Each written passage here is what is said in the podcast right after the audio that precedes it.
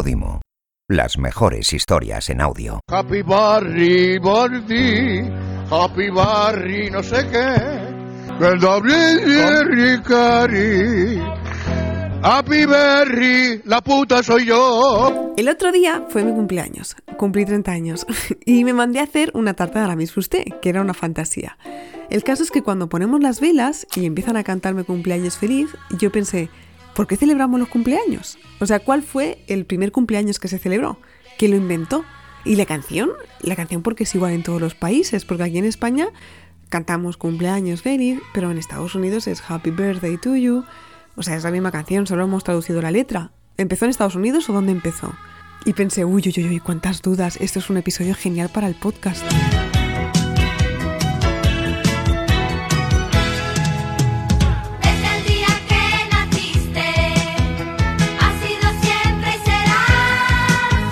Entonces, hola, hola, hola, mi nombre es Judith Tiral y hoy vamos a tener la respuesta a otra pregunta que no te habías preguntado, que es ¿por qué celebramos los cumpleaños? La idea de celebrar la fecha de tu nacimiento es una tradición pagana. De hecho, muchos cristianos no celebraron los cumpleaños hasta ya pasados unos añitos, como veremos luego, porque esto de celebrar un año más de vida era una costumbre vinculada al paganismo. Por lo que me he encontrado, la inmensa mayoría de los historiadores concuerdan en que el origen de las celebraciones de los cumpleaños tuvo lugar más o menos en el año 3000 a.C., ¿vale? Y vino por parte de los egipcios. Pero ellos, es muy curioso, es que os va a encantar, ellos no celebraban que la persona cumpliese un año más viva, o sea, no celebraban los cumpleaños como tal, sino que lo que hacían era celebrar los años desde que el faraón fue coronado. Por ejemplo, uy, pues hoy hace dos años que el faraón está con nosotros, hagamos una fiesta. Pero ¿qué hacían esos días? Porque he dicho fiesta, pero en realidad no es del todo correcto. Porque, por ejemplo, sí que es verdad que le daban fiesta a los trabajadores, era un día festivo, y realizaban celebraciones, ¿no? Que giraban pues alrededor de la figura del faraón, en plan, oh faraón, qué guay eres, te deseamos prosperidad y una vida muy larga, ¿no? Lo típico. Pero también esa fecha en realidad estaba un poco cargada de misticismo y un poco de ocultismo también. ¿Por qué?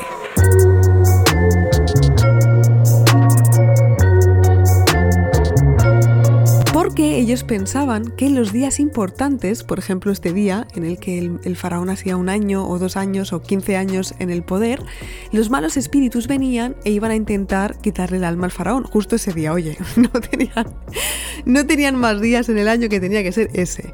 Pero bueno, así lo creían en el antiguo Egipto y entonces ellos hacían toda una celebración con velas y todo para ahuyentar a los espíritus malignos. Y de hecho, ese es el motivo por el que ponemos velas en nuestra tarta de cumpleaños. ¿Qué estarás diciendo? A ver, un momento, cariño, que está yendo muy rápido. O sea, ¿cómo que por eso ponemos velas en nuestro cumpleaños? Explícate mejor. Las velas fueron una respuesta a los espíritus malignos. Básicamente eh, las ponían pues para que hubiese una luz en la oscuridad, ¿no? Era como una manera de comunicarse con los dioses y pedirles, por favor, que bueno, que estuviesen con el faraón y, y que ahuyentasen a los espíritus malignos.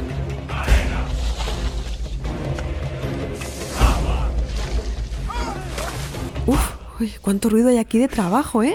Y mira que en realidad eso de que en Egipto había esclavos es mentira. Pero bueno, eso ya lo hablaremos en otro episodio. O sea, que ya hemos visto que en el antiguo Egipto las costumbres de felicitar, de dar regalos y de hacer una fiesta con las velas encendidas y tal, tenían el propósito de proteger de los demonios al faraón. Vale, pues bien, sabéis que habíamos dicho que el cristianismo rechazó la celebración de los cumpleaños durante un porrón de años porque se trataba de una costumbre pagana, ¿no?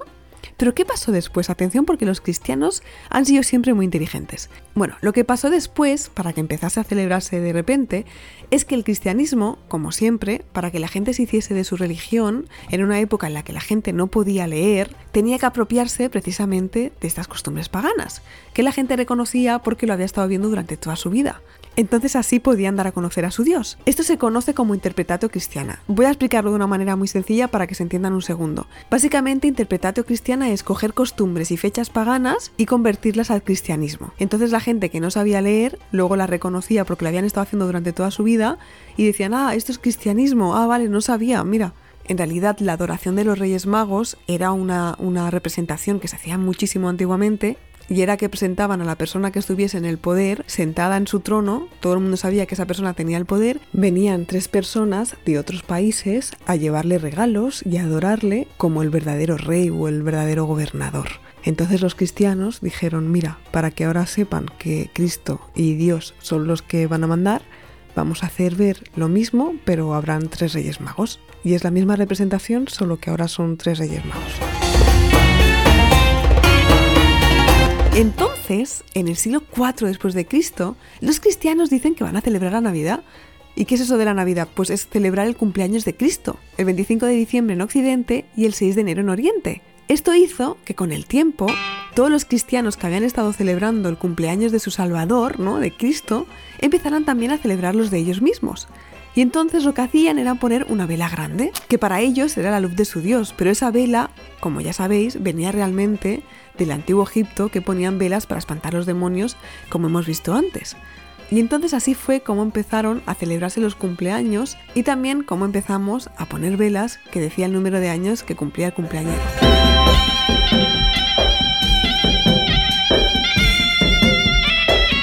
Pero también es verdad que hay muchos grupos cristianos, como los testigos de Jehová, por ejemplo, que conservan la tradición cristiana antigua de no celebrar el cumpleaños porque lo consideraban contrario a sus principios, porque es un ritual pagano.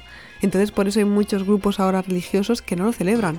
Y luego la otra pregunta que me vino a la cabeza es ¿por qué tiramos de las orejas el día del cumpleaños? ¿De dónde viene esa costumbre tan fea? Porque es una costumbre fea de verdad, ¿eh? Bueno, pues esto de tirar de las orejas, la mayoría de los historiadores se ponen de acuerdo a la hora de apuntar que esta tradición se originó con el propósito de desearle a la persona que cumplía los años una larga vida llena de saber. ¿Y eso por qué? ¿Qué tiene que ver tirar de las orejas con la sabiduría? Hola, perdona que te interrumpa, pero es que tengo algo que contarte que seguro que te va a gustar. Veo que estás escuchando, no te lo habías preguntado, el podcast en el que Judith Tiral habla de curiosidades y responde a preguntas sobre los orígenes de las cosas del día a día. Pues si te gusta este episodio, en Podimo tienes más de 50 como este de No te lo habías preguntado. Y para que los puedas escuchar todos, te dejo un enlace en la descripción con una oferta muy especial, solo para ti. Te esperamos en Podimo. Bueno, se dice que en la antigüedad los orientales sentían una gran devoción hacia las orejas, un fetiche, y estaban convencidos de que cuanto más largas fuesen las orejas, mayor sabiduría tendría la persona que las tuviese así. ¿Qué significa eso? Pues básicamente que los orientales observaban a sus ancianos, que eran hombres y mujeres ya sabios por la edad, y veían que las orejas las tenían largas. Las tenían largas pues, eh, por el transcurrir de los años, simplemente. Pero ellos lo relacionaban con la sabiduría. Y de ahí viene la costumbre de que por tu cumpleaños te tiren de las orejas. Lo que están intentando hacer realmente es alargarlas porque eso los orientales lo vinculaban con la sabiduría. Y aquí estás en este podcast, así que bueno, parece que está parece que está yendo bien. Y luego la última pregunta que me hice, bueno, es que qué friki todo esto, ¿eh? Pero es que la última pregunta que me hice fue ¿cómo se inventó la canción del cumpleaños feliz? Porque como hemos dicho antes, esta canción se canta en muchísimos países y simplemente le cambiamos la letra, ¿no? O sea, siempre es el mismo ritmo.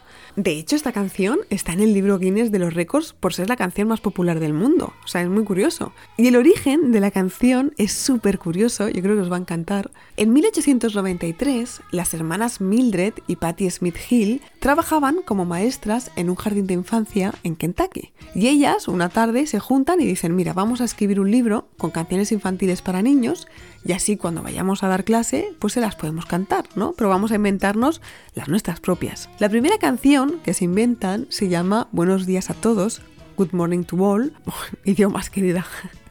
Era una sencilla pieza de, de, fácil y pegadiza melodía que seguro que reconocéis, que servía para saludar por las mañanas a todos los niños. Entonces los niños entraban a clase y entre todos cantaban Good morning to you, good morning to you, good morning dear children, good morning to all. Fin, cierto día, jugando al básquet con... No, perdón. Cierto día, con motivo del cumpleaños de una de las niñas que asistía al jardín de la infancia, Patty decidió conservar la melodía, pero cambiar la letra de la canción por Happy Birthday to You. Happy Birthday to You, ¿no? Dando así origen a la famosa canción. Amigos de partir, cumpleaños feliz, cumpleaños feliz, te desean tus amigos de partir. La La canción se quedó como costumbre en el colegio cuando había un cumpleaños, se empezó a popularizar entre los niños, fue pasando de boca en boca hasta que en 1924 se cuela en un libro de canciones de Robert Coleman. Y entonces ya a partir de ahí empieza a popularizarse gracias a la radio y al cine. Diez años más tarde, Jessica, Jessica era la hermana pequeña de las hermanas Hill, de las profesoras. Se pone ahí a luchar a tope y demuestra que la canción original era realmente de sus hermanas. Y en 1934 obtiene los derechos de autor. Vamos, que de la noche a la mañana las hermanas Hill se vuelven millonarias. En 1990, la compañía Warner compró los derechos de la canción, es que es alucinante, por 5 millones de dólares. Entonces, cada vez que sonaba esa canción en películas, en series, en lo que sea, había que darle dinero. Y así fue hasta el 2015 que dijeron que la canción de Happy Birthday to You era como una canción popular y que quedaba libre de derechos de autor. Pero hasta entonces, tú imagínate, tú imagínate la de dinero que habrán ganado con la canción de cumpleaños feliz que se usa en todo el mundo. Para terminar, quería deciros que hay algo que me resulta muy muy curioso y es que cuando es mi cumpleaños, que es el 16 de noviembre, siempre en esa misma fecha hay muchísima gente, muchísima que cumple años. Si no es un día antes, es un día después y siempre como que hay mucha confusión en plan, ah, tú cumples el 16, pensé que era el 14 porque un amigo cumple el 14, pero el 18, no sé qué, siempre.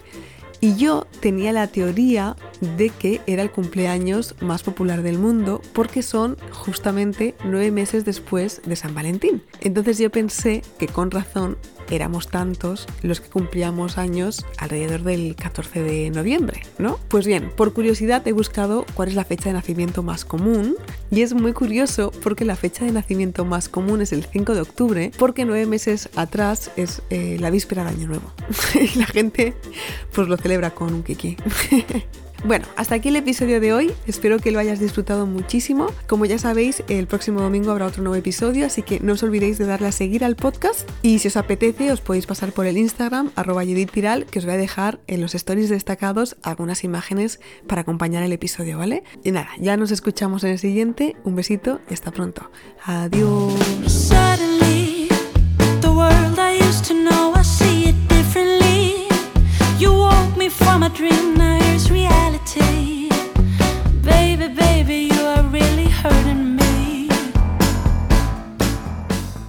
Has escuchado uno de los podcasts exclusivos de Podimo. Esperamos que lo hayas disfrutado. Te invitamos a visitar podimo.com para descubrir miles de historias en formato podcast y audiolibro.